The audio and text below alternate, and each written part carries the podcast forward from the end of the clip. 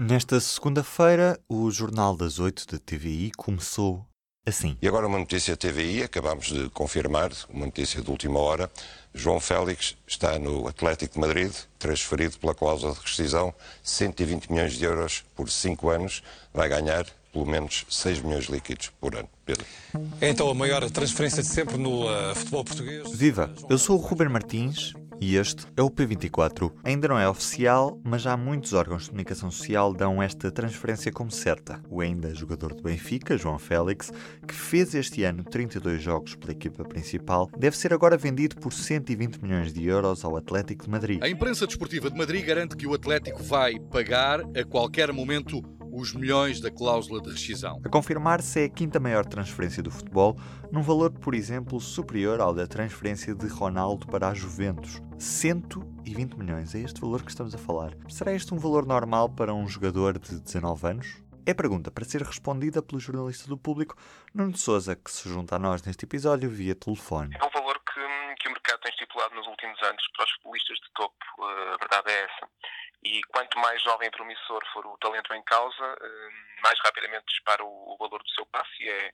relativamente fácil termos esta noção se olharmos para aquilo que tem sido também a, a tendência recente no futebol atual. O que aconteceu, por exemplo, com o Kylian Mbappé, que saiu do Mónaco para o PSG com 19 anos a troco de 180 milhões de euros, por exemplo, ou até com, com Dembélé, do Borussia Dortmund para o Barcelona por 105 milhões.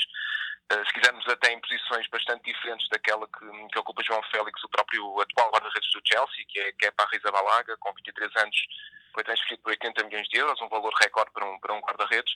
Portanto, esta hum, tendência para inflacionar o valor do, do passo desportivo dos jogadores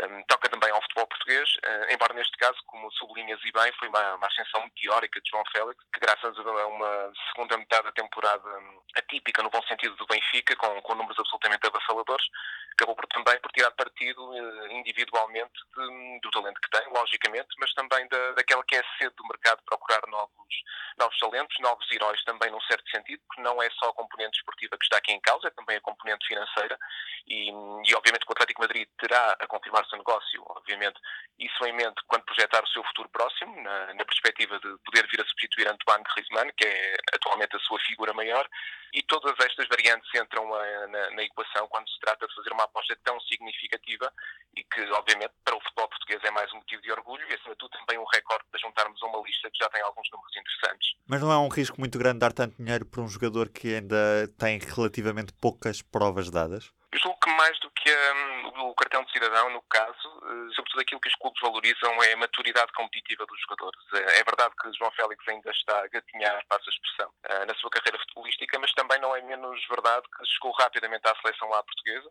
que se impôs de forma absolutamente um, determinante, de uma forma autoritária na equipa A do Benfica, no 11 inicial, de resto, e que mesmo na Europa, e eu julgo que é importante sublinhar o, o jogo da, da, Liga Europa diante do Eintracht de Frankfurt, em Lisboa, um, João Félix não só esteve à altura da, da tarefa, como acabou por ser o, o, jogador determinante para puxar o Benfica individualmente quando a equipa coletivamente não conseguia resolver os problemas. Se juntarmos a tudo isto aquilo que é conhecido do perfil do, do jogador, ou seja, a sua humildade, a capacidade de trabalho e de superar treino a treino, a, a própria discrição no que, no que toca ao cultivo da sua privacidade, da sua vida pessoal,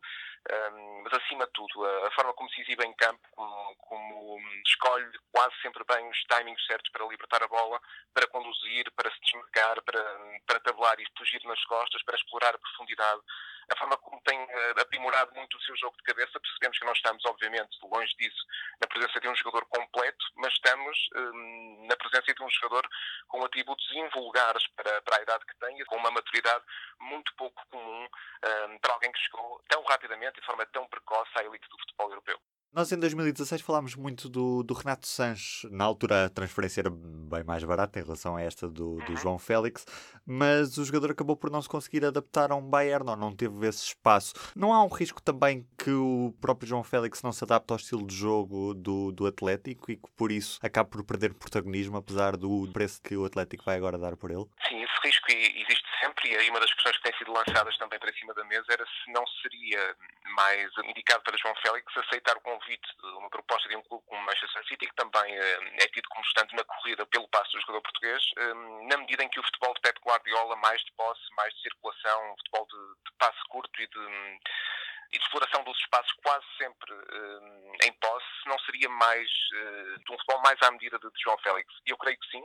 Um, mas parece-me que também o Atlético de Madrid uh, atual com, com Diego Simeone, para se encaixar naquilo que é o futebol de João Félix, ou melhor, para ser mais rigoroso, para poder tirar o máximo partido das características de João Félix, terá muito provavelmente fazer um ou outro ajuste, até porque, como disse há pouco, a saída de Antoine Griezmann a isso o obrigará. De resto, a comparação que faz é uma comparação interessante, a do Renato Sanches, embora me pareça que no caso de Renato Sanches um, há uma dificuldade de adaptação à cultura germânica, não apenas ao futebol alemão, mas todos sabemos quanto é valorizado o domínio da alemã, por exemplo, para os, no, caso dos imigrantes mesmo, dos grandes talentos do futebol. Eu creio que hum, Renato, para além disso, teve obviamente à, à sua frente uma concorrência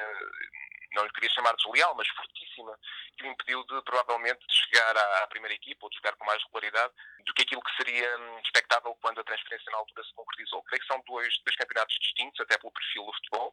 Julgo que o, o futebol hum, espanhol, a Liga Espanhola, é mais interessante para João Félix do que seria, por exemplo, e só para pegar no exemplo citado, a Bundesliga. Um, e apesar de tudo, vendo o Renato Sanches que saiu do Benfica na altura e o João Félix, muito provavelmente, até trecho sairá também de Portugal, numa fase muito precoce da carreira, parece-me que o avançado do Benfica está mais bem preparado nesta altura do que estaria Renato na altura e que, a confirmar-se o tal cenário da saída de Griezmann, terá à sua espera um espaço de afirmação maior do que teve o médio português. E qual é que é o papel dos empresários e da comunicação social neste tipo de negócio? Não estão a criar uma bolha? Uh,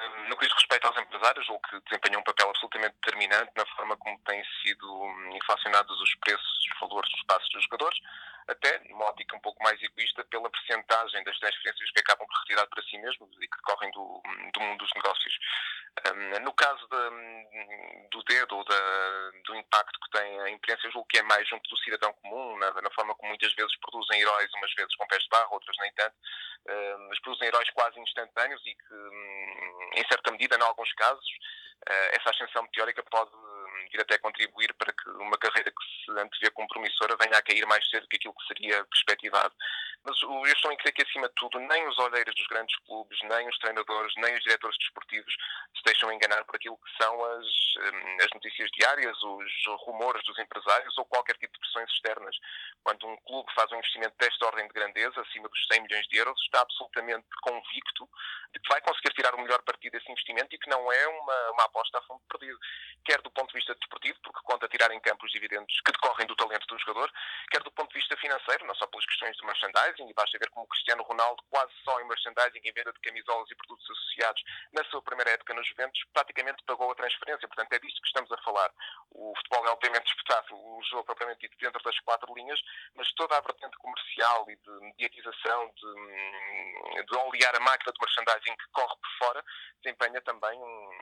tem um peso muito, muito significativo uh, quando se trata de ir ao mercado uh, e atacar este ou aquele jogador uh, a pensar num projeto futuro. Porquê é que o Atlético ainda não oficializou esta transferência? Ainda há alguma coisa pendente? O que a, a versão mais fidedigna da, das, das, várias que têm corrido até agora na, na, imprensa portuguesa e não só, também na, na imprensa espanhola, até, até britânica, apontando-nos para um adiamento relativamente curto da, da, oficialização da transferência que terá a ver com aquilo que é um negócio de, de Antoine Griezmann e a sua mais provável saída para o Barcelona. Uh, todos sabemos que no final do mês o valor do passe de Griezmann cai praticamente para metade, 200 milhões para, para 120,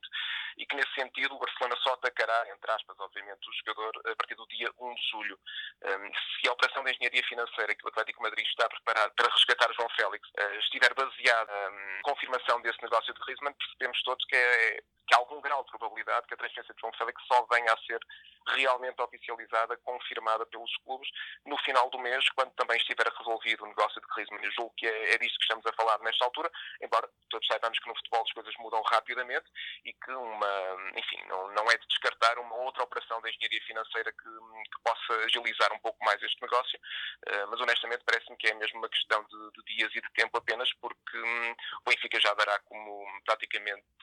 assegurada a venda. Bola no pé, P24 nos ouvidos. Eu sou o Ruben Martins e assim me despeço em público.pt podcast, iTunes, SoundCloud, Spotify. Estamos por aí. Um abraço. O público fica no ouvido.